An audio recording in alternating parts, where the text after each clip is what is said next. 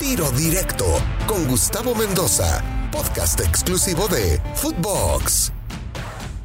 Amigos de Tiro Directo, qué placer saludarlos ahora con otro invitado de lujo, Gonzalo Pineda. ¿Cómo olvidar su salida de Pumas? Ahí comenzó su carrera en el fútbol mexicano. Llegó a estar en el Guadalajara, en ese equipo mítico e importante de las Chivas. Y bueno, hoy día, aunque ya viste otras camisetas como la de Cruz Azul, por ahí la del Querétaro, la de San Luis, la del Puebla, ya es entrenador en la MLS, en la Major League Soccer. Y bueno, pues le damos la bienvenida a Gonzalo que esté con nosotros aquí en Tiro Directo. ¿Cómo estás, Gonzalo? Qué placer saludarte. Hola, ¿qué tal, Gustavo? Muy bien, muchas gracias. Eh, muy contento de estar aquí contigo y un gusto saludarte hombre, el placer es para mí, mi querido Gonzalo Pineda. Oye, a ver, eh, hoy está de moda el tema selección, por supuesto, la eliminatoria, todo lo que pasa con estos equipos que, pues algunos parece tienen un crecimiento importante, ¿no? Dentro, dentro del área. Eh, no podemos dejar de pensar lo que hizo el otro día Canadá en la cancha del Estadio Azteca, lo que seguramente va a representar tanto visitar El Salvador como luego visitar cuatro partidos de manera consecutiva a Estados Unidos, Canadá, obviamente El Salvador y Jamaica. Eh, ¿Cómo ves a la selección mexicana del Tata Martino, que por cierto fue campeón con el equipo que diriges hoy día? Bien, la verdad que yo veo muy bien a la selección. Creo que obviamente ha tenido cierta, cierto bajón quizás de juego de lo que había mostrado al principio con Tata, que fue un nivel muy alto, mi punto de vista, y después estas dos finales perdidas, que a mi juicio se juega mejor que, que Estados Unidos, pero al final se pierde.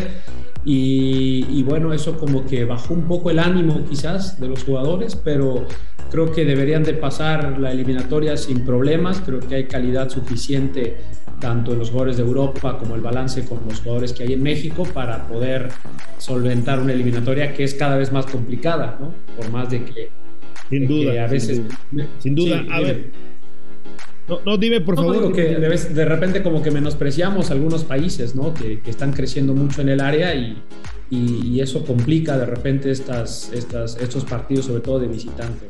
Oye, Gonzalo, hablamos mucho de cambios generacionales, ¿no? Y lo vimos muy marcados en algunas elecciones. Hoy España es un fiel reflejo, ¿no? De, este cambio generacional. Si bien el otro día en la final contra Francia, eh, a lo mejor mm, queda un poquito mal parado a la hora de tener un recambio de golpe de calidad justamente y no, no lo encuentra Francia por el otro lado, pues sí, ¿no? Por donde le mete tiene figuras jóvenes y veteranas como Benzema, pero eh, en México, ¿cómo lo ves este cambio generacional? Yo entiendo que de pronto hay figuras que tienen que estar siempre bien respetadas, además cuando cumplen en la cancha, caso Guardado, por ejemplo, caso Memo Ochoa, caso Moreno, ¿no? Que son jugadores ya eh, de una edad y de un temple y de un recorrido importante. Pero ves bien, ves sangre nueva en la selección. ¿Te parece que podría haber otros elementos que los podríamos ir fogueando poco a poco o crees que lo están haciendo bien? Yo, creo que se está haciendo lo que dices. Yo creo que se ha estado fogueando a ciertos elementos de manera interesante. Córdoba me parece que, es quizás de lo más adelantado que le veo a la selección, eh, de este cambio generacional que hablas. Eh, Laines me parece otro que por ahí podría estar en ese recambio generacional. Eh, se habló mucho, ¿no? Un poco de la intensidad de Héctor Herrera y Guardado en el primer partido comparado con lo que se puso en este último, pero al final yo creo que son jugadores comprobados, que en su momento siempre son importantes y yo creo que los cambios generacionales se van dando de manera natural, no hay que forzar nada y poco a poco se empieza a ver cuando el jugador comienza a quizás eh, no, no cumplir al 100% dentro de la cancha, comienza ese recambio. Pues sí, sí, y hay unos que llevan el proceso muy bueno. Te lo pregunto porque, a ver, tú jugaste desde unos Juegos Olímpicos en Grecia, que lamentablemente esa selección pues no le fue del todo bien. Luego te tocó la Confederaciones, que fue la que le llamó la atención al mundo, recordarás, le cambió la cara esa del 2005 con Ricardo y te tocó jugar Copa Oro, eliminatorias, fuiste por supuesto el Mundial de Alemania 2006, eh, Copa América, ¿no? Te tocó aquel tercer lugar en Venezuela del 2007. Eh, en fin, vaya que tienes un, recorrido importante, pero la conclusión que llego con todo esto, Gonzalo, y contigo, y con otros técnicos y con otros jugadores, pues el resultado, tristemente al final siempre es el mismo, ¿no? Eh, no, no trascendemos. Ya hablar del quinto partido a mí me parece hasta un tope muy bajo, ¿no? O sea, tendremos que hablar de trascender, no solamente de un quinto partido. ¿Qué se tiene que hacer diferente justamente para poder lograrlo? Pues mira, te diría que, que sí, efectivamente, creo que ojalá que en algún punto nos toque ver a una selección nacional que, que, que, destaque un poco más ¿no? que lo que se ha hecho. Creo que se ha hecho un proceso bastante bueno de algunos años para acá, donde se ha ido mejorando también en selecciones menores, campeonato sub-17, eh, campeón de medalla de oro en Juegos Olímpicos. Y creo que eso poco a poco irá, ojalá, marcando una tendencia de que México puede competir a un alto nivel en competencias internacionales. Pero a mí lo que me pasa es que a veces también creemos que somos el único país en el mundo, ¿no? Y hay muchísimos países en el mundo que están creciendo. Hoy lo ves con la generación que tiene Estados Unidos, la cantidad de jugadores que están en Europa, en, en clubes muy importantes, en clubes top. Incluso Canadá tiene al que muchos consideran el mejor lateral izquierdo del mundo. No sé si lo sea, pero está en esa conversación por estar en el Bayern Múnich. Eh, que es Alfonso Davis, y comienzas a ver a Bélgica y comienzas a ver otras, otras naciones que en su momento quizás no pensarías que están en el top y de repente nos quedamos un poco en el, en el mercado local, ¿no? en el mercado con CACAF, cuando hay muchas selecciones que están mejorando a pasos agigantados, ¿no? el caso de Venezuela, otro que está colocando a muchos jugadores en Europa. Entonces, eh, de repente creo que se le exige de más a un fútbol mexicano que quizás ni siquiera esté como liga en, uno de los top 5, top 6 del mundo. Entonces, no sé qué tanto sea la exigencia adecuada debido al, al, nivel futbolístico que ha mostrado la liga a lo largo de su historia. ¿Tú en qué lugar pondrías justamente a la liga mexicana, conociendo ya este bagaje que traes? Bueno, no sé, la verdad es muy difícil comparar, pero te diría, a lo mejor de, de, nivel continental sí debe estar entre la tercera, cuarta mejor liga del continente, o sea, por ahí Argentina, Brasil, México, y bueno, esto que siempre se, se, cuestiona si la MLS está ya a ese nivel o no. Eh, a nivel mundial, diría que hay otras ligas en Europa que, son espectaculares, ¿no? Son espectaculares el nivel que juegan y quizás son desconocidas, pero son, son ligas que producen una enormidad de jugadores eh, a, talla mundial, ¿no? Y, quizás es que simplemente no los conocemos. En tu experiencia, ¿por qué hoy la Liga de los Estados Unidos, la MLS, está exportando más jugadores? y ya sé que porque le dan mejores facilidades, le dan mejores condiciones, que porque el directivo no se vuelve loco y quiere 5 millones de dólares por el pase de un jugador, ¿no? Sé que al contrario, hay una campaña de hace varios años a la fecha tratando de que justamente los jugadores vayan para que ahora se esté poco a poco cosechando como lo están haciendo en el Mundial del 22 y sobre todo en el del 26, ¿no? En donde van a ser locales, que eso, a eso le apuntan. ¿Qué le ves de diferente aparte de esta situación que te comento?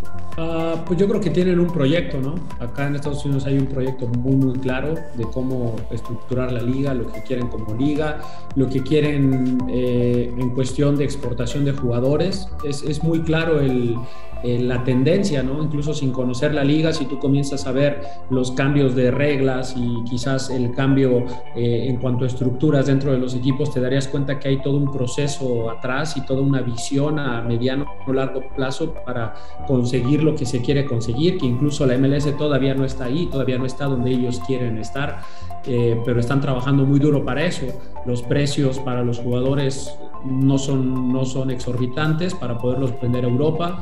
Se, intenta vender eh, muy jóvenes a los jugadores. Muchos de ellos quizás ni siquiera pasan por, por la MLS, muchos pasan directamente de, de, las fuerzas básicas, como fue el caso de Pulisic, de Mackenzie, eh, de ¿quién más? de Gio Reina. Hay varios casos de jugadores que no tuvieron que pasar siquiera por la MLS y hoy en día son jugadores que están en equipos top y que están eh, ayudando a la selección de Estados Unidos. Entonces hay, todo un proyecto, toda una visión, te diría, que les ayuda a exportar quizás en estos últimos años un poquito más.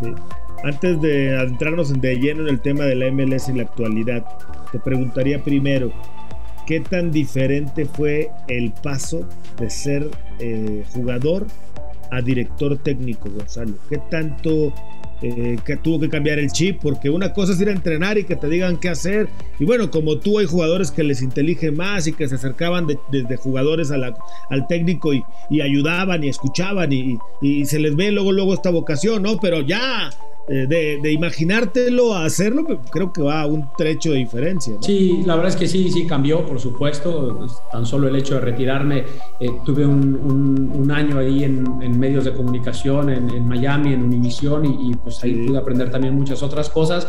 Pero cuando ya doy el salto como auxiliar, por supuesto que cambia, ¿no? Y los que antes eran tus compañeros de cuarto, tus amigos, ahora eres su entrenador y tratas de ayudarlos.